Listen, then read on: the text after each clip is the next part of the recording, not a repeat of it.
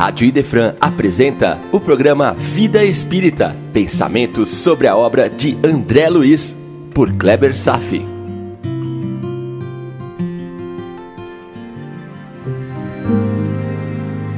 Olá, amigos, tudo bem?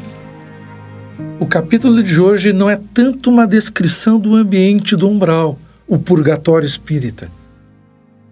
É muito mais uma avaliação sobre que condições serão necessárias para se estagiar por lá e drenar as toxinas criadas pelas nossas próprias forças mentais.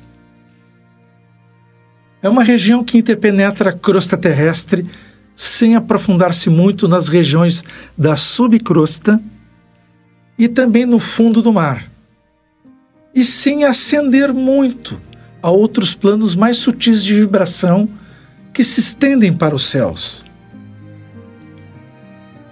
Todos já estagiamos nessas paradas com 100% de certeza. E olha só, por pura insistência em cometer os mesmos erros do passado, inúmeras vezes. Repetir os mesmos erros é desperdiçar as grandes oportunidades de ouro da vida e levar uma vida vazia de amor e dignidade. Muitos ainda retornarão a essas regiões por diversas vezes, enquanto insistirem em dar ouvidos ao egoísmo e não consagrar a prática do bem como um modo de vida. Umbral é um planejamento. Para lá só vai quem se programa para isso. Portanto, entenda: umbral só vai quem quer. É questão de livre-arbítrio, meu irmão. Livre-arbítrio. Não é interessante essa observação? Umbral é uma programação que fazemos conosco mesmo, todos os dias, enquanto vivemos, a partir do padrão do que pensamos e a partir de nossos comportamentos indignos. Tanto que Lísias afirma, abre aspas, o dever cumprido é uma porta que atravessamos no infinito, fecha aspas. Portanto, amigo, aproveite a vida e faça bem a sua parte, cumpra seus deveres e abra essas portas. É aquele velho conselho de Emmanuel: menos discurso e mais ação. Não sei se todos vocês estão notando que a leitura dos livros de André Luiz, sendo reforçado por este trabalho no programa Vida Espírita, que estamos construindo juntos, é um convite permanente à mudança pessoal? Interessante com uma frase que Lísias disse: aproveite a vida. Agora está soando de uma forma bem diferente do como ela é usualmente reconhecida. Agora o Aproveite a vida, aos olhos do espírito, revela um significado bem diferente do aproveite a vida, aos olhos dos encarnados. E se você entendeu essa diferença, fique bastante feliz, porque dentro do seu coração já há um entendimento espiritual da vida. Uma luz já está acesa, ainda bem. Outro aspecto relevante nas palavras de Lísias abre aspas. O umbral funciona como região destinada ao esgotamento de resíduos mentais. Fecha aspas. Em outras palavras, purgatório bem conhecido de nossa herança católica. Um lugar para drenar as doenças espirituais em forma de dor e sofrimento.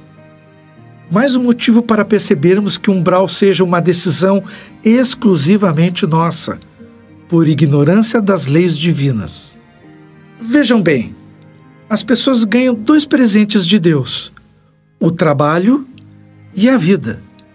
E ao invés de aproveitarem esta chance para dar um salto quântico na elevação do padrão de seus pensamentos, muitos, mas muitos mesmo, persistem nos mesmos erros, eclipsando as oportunidades e ainda por cima aumentam seus débitos. Então o umbral vai estar lá, para fazer a sua higiene vibratória. Lá que se concentra uma significativa parcela do que não tem finalidade para a vida superior. Outra parcela que não tem finalidade de elevação, bom, fica mais abaixo da crosta terrestre, em regiões abismais. Mas deixa isso para depois. No umbral habita uma massa compacta de espíritos que não acumulam erros tão perversos, pois do contrário as levariam a outras regiões mais profundas ainda, a subcrosta que eu falei. São espíritos de caráter não tão nobres o suficiente para não se dirigirem para colônias mais elevadas e também não tão perversos que não necessitam estagiar em regiões de sombras espessas e infernais. Estas regiões estão localizadas na subcrosta ou no fundo do mar, onde habitam espíritos com grande coeficiente de maldade e crueldade, em níveis de bestialidade, sem qualquer sopro de moralidade. No umbral, agrupam-se espíritos revoltados, está repleto de desesperados e levanta a questão, como sempre avaliando a vida que tive até então, avaliando a vida que estou levando agora e avaliando os meus projetos futuros. Para onde irei após a morte? As religiões que teriam a obrigação de ajudar seus seguidores a prepararem-se para uma certeza da morte e suas consequências não têm cumprido esta tarefa esclarecedora e preparatória provavelmente por falta ou por distorções das informações, e mesmo por falta de interesse para algumas delas. Um grande mérito para o Espiritismo está justamente apresentar as descrições do mundo espiritual em diversas regiões, nos ensinar sobre quais os fatores que podem levar uma pessoa a estagiar em tais regiões sombrias e, principalmente, nos apresentar as soluções que podem evitar tão terríveis desfechos. Mas ser espírita não é uma garantia absoluta. Umbral está cheio de espíritas também. Ser um religioso não convicto também não compra apartamentos no céu. No final, para onde iremos após a morte é uma questão da qualidade do que pensamos e também é uma questão de nossos comportamentos voltados a fazer o bem, deixando de fazer o mal. E mais um alerta: não praticar o mal, mas também não praticar o bem, também é uma forma de fazer o mal. Vocês sabiam? Fique esperto, meu irmão. E um outro fato que deve ser sempre alertado. E à noite, durante o sono? Para onde eu tenho ido? Que lugares eu tenho frequentado?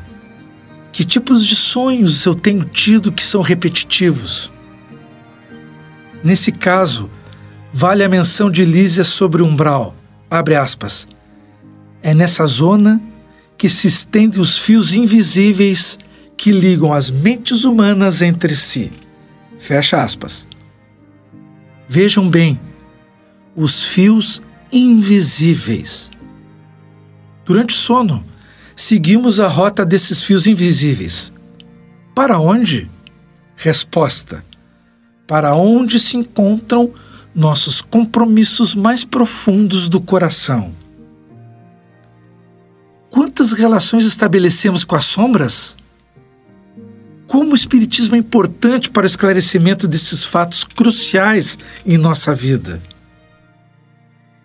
além de todos os esclarecimentos sobre a movimentação entre os planos da espiritualidade e as nossas relações entre os dois mundos, nos apresenta e justifica o uso de todas as ferramentas para melhor nos defendermos destas relações doentias. O Espiritismo, como sempre frisa Allan Kardec, nos apresenta uma justificativa cabal para a prática da caridade se não pelo ideal cristão de buscar a Deus, que seja pelo menos para nos privar de experiências terríveis no mundo das sombras. Obrigado por todos os alertas, André Luiz. Você nos mostra de forma clara as consequências de nossas ações. E isso que estamos recém começando a nossa jornada dentro do universo das suas publicações, navegando por seus livros. Que missão gloriosa mostrar para todos as razões cristalinas para começarmos a buscar Deus, a refletir sobre nosso irmão maior Jesus. E mesmo que no início, se nossas mudanças sejam mais motivadas pelo medo de sofrer consequências indesejáveis do que motivados pelo ideal cristão, o que significa o fazer o bem por egoísmo. Mas vale a pena, porque este motivo muda depois a gente pega o gosto. E você, caro amigo André Luiz, está fazendo isso por todos nós. E de todos nós receberá a glória da nossa eterna gratidão. Abençoado será o dia em que, num lindo lugar, e se for mérito nosso, pudermos ouvir uma palestra sua. E nesse dia pudermos dizer: Ei, Aquele ali é o André Luiz.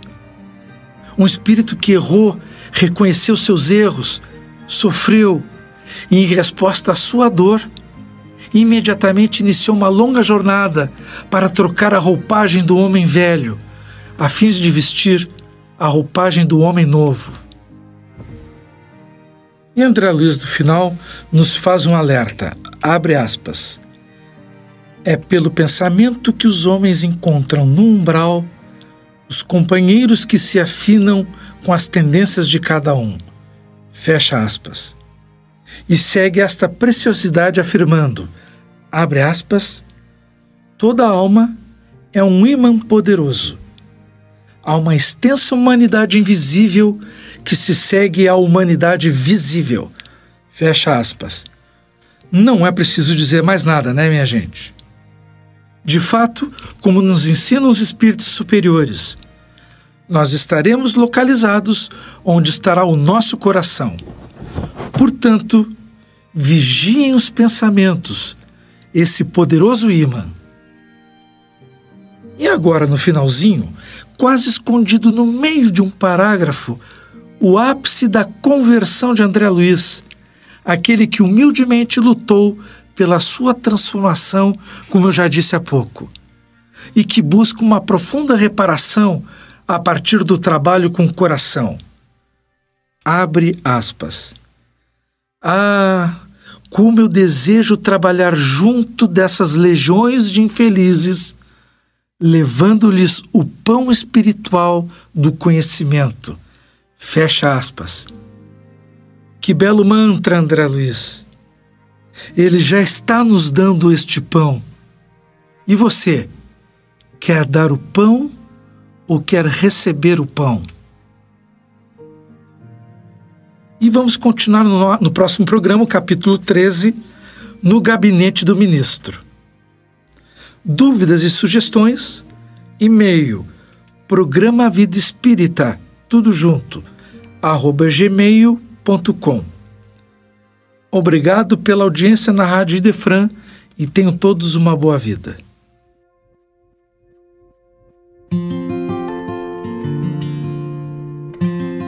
A Rádio Idefran apresentou o programa Vida Espírita, por Kleber Safi.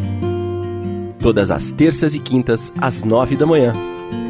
Programa Vida Espírita